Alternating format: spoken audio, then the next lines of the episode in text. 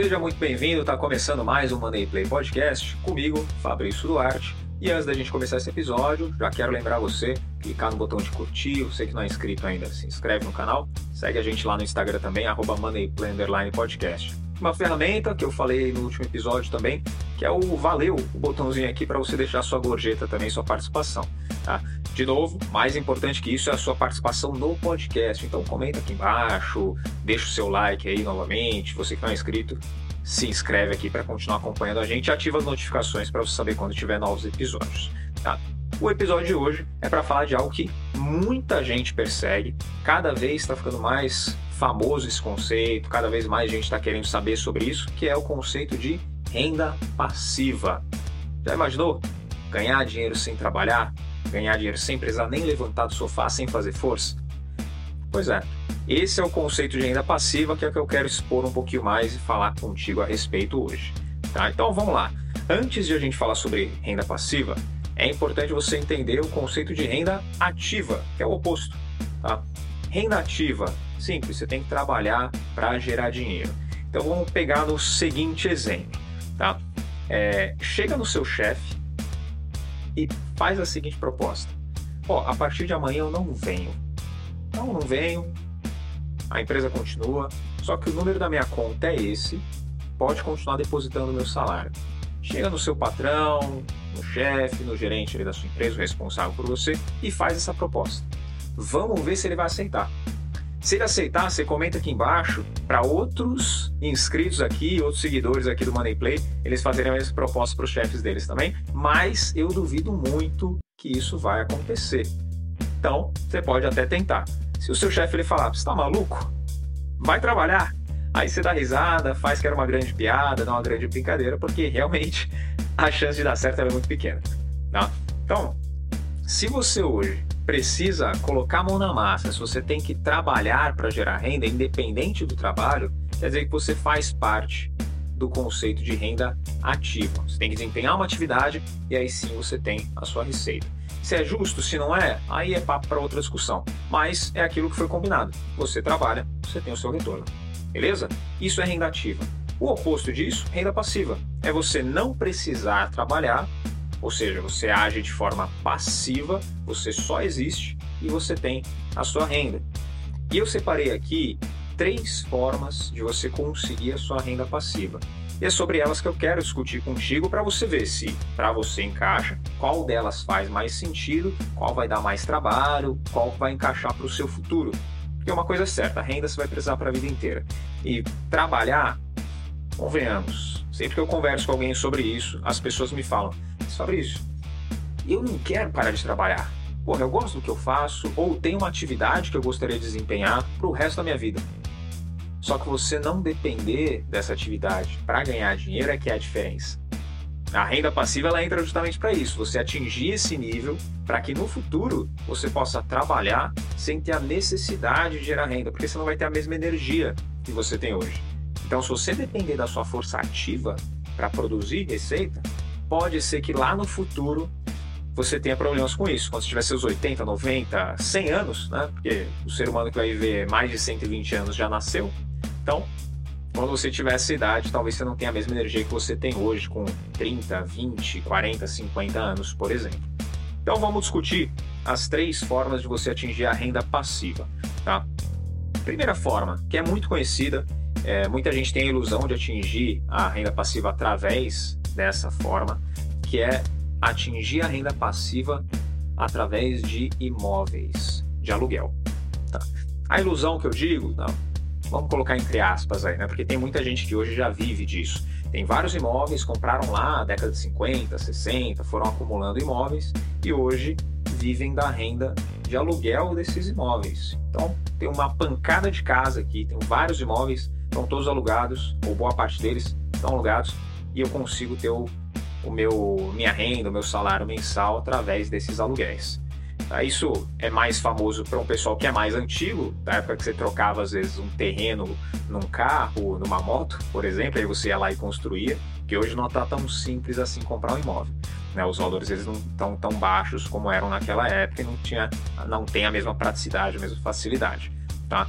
Então, se você for dono de vários imóveis, vamos supor, você tem alguns ou até um imóvel, por exemplo, que ele custa meio milhão. Tá? Você tem um imóvel de 500 mil reais. Se você for pôr esse imóvel para alugar, hoje a média que se paga de aluguel, é, isso em, em, vamos colocar em, em, regiões metropolitanas, né, das principais cidades do Brasil, na média você vai pagar 0,4% ao mês de aluguel. Tá? Você, se for alugar, e se você for receber o aluguel, você vai receber em torno de 0,4 por mês do valor desse imóvel de aluguel. Fazer uma conta simples aqui, 500 mil, 0,4% disso são 2 mil reais por mês. Se você tem vários imóveis no preço de meio milhão, pronto. eu tenho 10 imóveis, então tenho 5 milhões em patrimônio. Quanto você consegue fazer por mês? 20 mil, tranquilamente. Tá? Ah, mas o imóvel vai pagar mais do que o 0,4, outro vai pagar um pouco menos, porque a região não é tão boa. Na média, 0,4, você tem ali 20 mil por mês. Quais são as barreiras dessa forma? Se você for pensar, primeiro, você tem que comprar os imóveis. A gente está falando de 5 milhões. Não é troco. Ah, então a quantia, o valor que você tem que desembolsar de capital para atingir esse patamar não é baixo meio milhão de reais em um imóvel, também a maioria das pessoas que você for ver aí no dia a dia não tem isso daí sobrando para poder comprar uma casa e deixar de, de aluguel. Outro ponto, pô, eu vou ter um imóvel só e vou deixar ele de aluguel para ser a minha renda passiva. Qual o risco que você tem caso esse imóvel não seja alugado? Vamos pensar em apartamento, né? Eu estou em São Paulo, né? Cansei de falar isso já em outros episódios. Aqui em São Paulo tem muitos prédios e muitos prédios ainda sendo construídos. E tem as pessoas que compram os apartamentos pensando justamente em transformar isso em investimento para ter uma renda passiva lá no futuro. Mas aí você vai comprar um apartamento de 500 mil. Se esse apartamento não for alugado, quais são os custos que ele vai tirar? Vai tirar custo de condomínio, vai gerar custo, taxa mínima de água, taxa mínima de luz, por exemplo, manutenção do apartamento também. As contas, até esse imóvel ser alugado, elas são suas. Fala, pô, beleza, aluguei. Contratos de aluguel geralmente são de 30 meses, a maioria aqui pelo menos. E aí depois disso, o inquilino não renova, ele sai. Destruiu o seu apartamento, que acontece algumas vezes também, né? Você tem que fazer uma reforma toda vez que algum inquilino sai do apartamento para um próximo ocupar. E aí você faz a reforma, já é outro gasto. E aí a pessoa que vai entrar pode demorar muito para você arrumar um outro inquilino. Então tudo isso é um ponto que você tem que colocar na balança. Fora que o risco ele é todo 100% seu e 100% concentrado num único lugar. Se a gente estiver falando de um imóvel só. Ah, mas eu tenho vários imóveis. Tudo bem, você está diluindo o seu risco em vários lugares e várias possibilidades de renda. Só que aí o seu patrimônio ele tem que ser alto, o valor investido ele vai ter que ser muito alto. E se tiver uma crise geral no mercado imobiliário, aí provavelmente você vai ficar algum tempo com alguns imóveis sem alugar. Tá? Ah, eu pego como exemplo um caso que eu estava acompanhando, já faz um bom tempo, né? mas uh, tinha um, um, um, um, herdeiro, né? Eu atendi um rapaz que ele era herdeiro, o pai dele tinha deixado alguns imóveis, né? um prédio comercial lá, estavam praticamente todos alugados. Só quando a gente teve uma crise ali, foi 2020 mais ou menos, um pouquinho antes, já estava começando a, a, ficar um pouquinho ruim a situação do, do imóvel dele, muita coisa migrando para o digital já, né, de 2020 para cá. Então ele teve um pico de crise ali final de 2020, começo de 2021, que foi quando mais de 50% das pessoas que estavam alugando ali os, os boxes comerciais do prédio dele acabaram entregando. Então, de onde ele tinha uma renda que era a média ali dos 15 a 20 mil por mês, ele passou a ter uma renda de 6, 7 mil por mês, porque grande parte dos inquilinos acabaram devolvendo o imóvel. E ele não teve uma alocação tão rápida, e o custo daquele imóvel não era baixo também.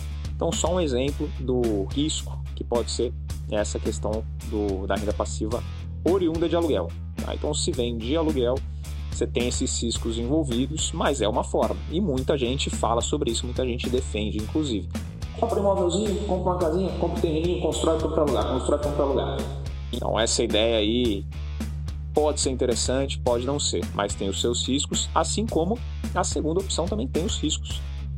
Segunda opção que eu separei aqui de renda passiva é você ter uma empresa.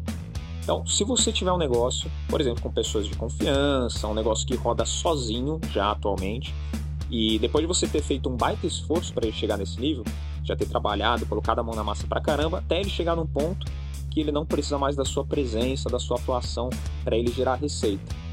Ponto. Aí sim a gente fala que você chegou no nível de sua empresa gerar renda passiva para você. Essa é uma alternativa. Mas, por experiência, tá? E um dos problemas dessa opção é que eu nunca vi um empreendedor parar de trabalhar. Geralmente, um empreendedor trabalha para o resto da vida. Alguns por opção, alguns por necessidade. Porque abriu empresa, comprou uma franquia que seja, mas você tem que estar sempre ali para o negócio continuar rodando. Poucos são os empresários que chegam com a sua empresa num nível onde eles não têm mais que colocar a mão na massa e o negócio continua rodando sozinho. São aqueles profissionais que acham pessoas competentes e confiáveis, que eles vão colocar ali como gestores, vão estar à frente da empresa, e aí sim ele pode tirar a figura dele de campo para deixar só a empresa caminhar e essas pessoas vão tocar o barco. Tá? Mas poucos empresários acabam chegando nessa condição, não é tão simples. Infelizmente a maioria não chega nesse nível, até porque também aqui no Brasil a maioria dos empresários que tentam abrir empresa, eles acabam quebrando, né? Qualquer levantamento que a gente for fazer, a gente vê que em média 70, 80% dos empresários, das empresas abertas, elas não passam de 5 anos de existência, tá? Mas apesar disso, quando a gente pensa na renda passiva de um investidor, de um investidor, de um empreendedor, uh, ela tem o benefício de ser ilimitada. Tá? Se você abrir uma empresa e você tiver um bom negócio, negócio que tem a oportunidade de crescimento, vai se desenvolver ao longo do tempo, a sua oportunidade de renda ela é ilimitada. Você consegue fazer dinheiro aí sem teto. Ah, diferente, por exemplo, da primeira opção que eu falei aqui do aluguel. Você está limitado ao tanto de patrimônio de aluguel que você tem. A empresa não. A empresa ela pode gerar muito valor ao longo do tempo. Só que para ela continuar gerando valor, você tem que, na maioria das vezes ainda, colocar a mão na massa. Tá? Ou no futuro você pode até vender essa empresa e aí você vai acabar caindo na terceira opção de renda passiva. Caso você venda a sua empresa e receba um bom aporte, o que você vai fazer com esse dinheiro? Investir, que é a terceira fonte de renda passiva que a gente tem. Tá? Essa segunda, que eu falei das empresas, é, é você ter a empresa. Tá? Então não vamos misturar isso com o fato de você comprar ações de uma empresa. São mercados, são mundos totalmente diferentes. Você não é o dono da empresa quando você está comprando ação, a não ser que você tenha a maior parte ali das ações da empresa. Então, se você for comprar uma empresa grande aqui no Brasil, uma Petrobras, um Itaú, por exemplo, para você ser o majoritário ali, esquece. Né? Então, pensando de você tendo a sua própria empresa, aí entra nessa segunda opção. Tá? Agora, em ações, a gente cai na terceira opção, assim como outras opções de investimento. Terceira opção de renda passiva é você conseguir isso através de investimentos. E através de investimentos, o que, que a gente tem que considerar aqui? Se você fizer uma boa diversificação para proteger sua carteira nos momentos de instabilidade do mercado, são coisas que a gente já falou bastante aqui em outros episódios do Money Play, você consegue uh, ter um bom retorno e também priorizando empresas que paguem dividendos, assim como fundos imobiliários, você consegue ter uma recorrência mensal de recebimentos. E aí sim dá a sua renda passiva que você pode manter o seu padrão. Através dos investimentos, dando alguns exemplos aqui, por exemplo, é, se você tiver fundos imobiliários, que são bastante procurados justamente hoje por pagarem dividendos, dividendos ainda não serem tributados aqui no Brasil, e com 100 reais, com 10 reais até você consegue comprar a cota de um fundo imobiliário. Não, mas com 100 reais você compra cotas de bons fundos imobiliários. Eu levantei a média dos, dos pagamentos de dividendos dos 10 fundos mais negociados atualmente. Tá? Estou gravando esse vídeo agora em dezembro de 2022. Então, os 10 fundos mais negociados, eles têm um histórico de, nos últimos 12 meses, pagarem 1,10% ao mês de dividendo. Tá? 1,10%, 1,1% ao mês de dividendos.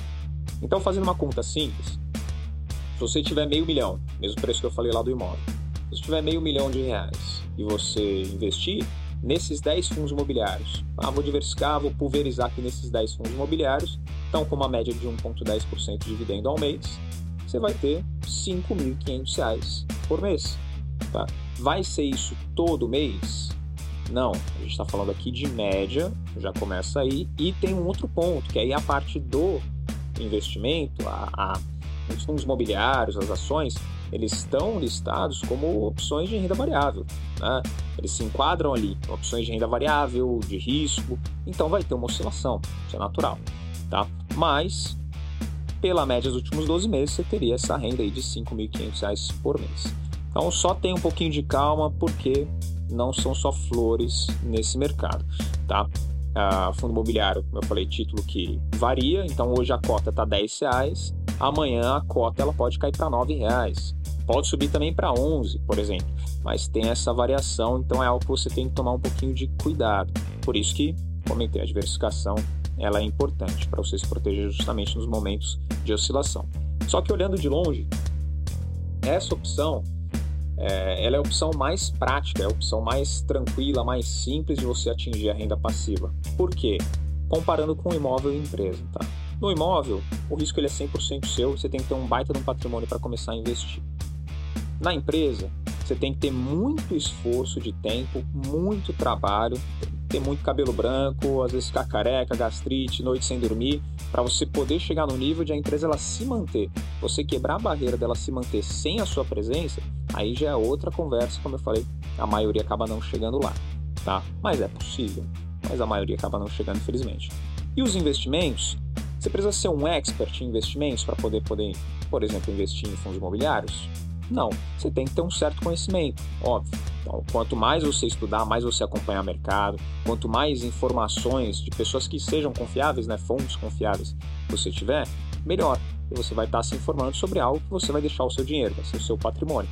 Só que você não precisa ser um especialista, não precisa ter um, um investimento de tempo gigantesco para fazer isso. Você pode conciliar com a sua atividade profissional e ir construindo isso ao longo do tempo sem a necessidade de grandes aportes. E já colher os frutos antecipados, que, por exemplo, se você comprar uma cota de um fundo imobiliário hoje a 100 reais, no mês que vem você já tem o dividendo dessa cota. Então você já teria R$ 101,10, por exemplo, no mês que vem. Ou seja, você já começa a receber os lucros, os frutos desse investimento, você já começa a receber ele de imediato. E você pode ir reinvestindo e aumentando essa massa do bolo ao longo do tempo. Tá? Uh, os fundos imobiliários aqui não são uma indicação de investimento, óbvio, tá? não são uma recomendação nem nada, porque se vai fazer sentido, se vai valer a pena a sua carteira ou não, é algo que você tem que avaliar. Fundos imobiliários, ações pagam dividendos, é, eles que vão gerar essa renda passiva para você, tá? Então é só avaliar o que vai fazer mais sentido, aí entra a parte de pesquisar um pouquinho mais, de estudo que vai te consumir um pouco de tempo mas nem de longe o tempo que vai ser necessário para você juntar um patrimônio para comprar imóveis ou, por exemplo, de você fazer uma empresa desenvolver ao ponto dessa empresa ela ser tocada sozinha, tá? E aí, se ela chegar nesse nível também, pode ser o momento de você vender essa empresa. E aí, você vendendo, vai cair na terceira opção, que é investir.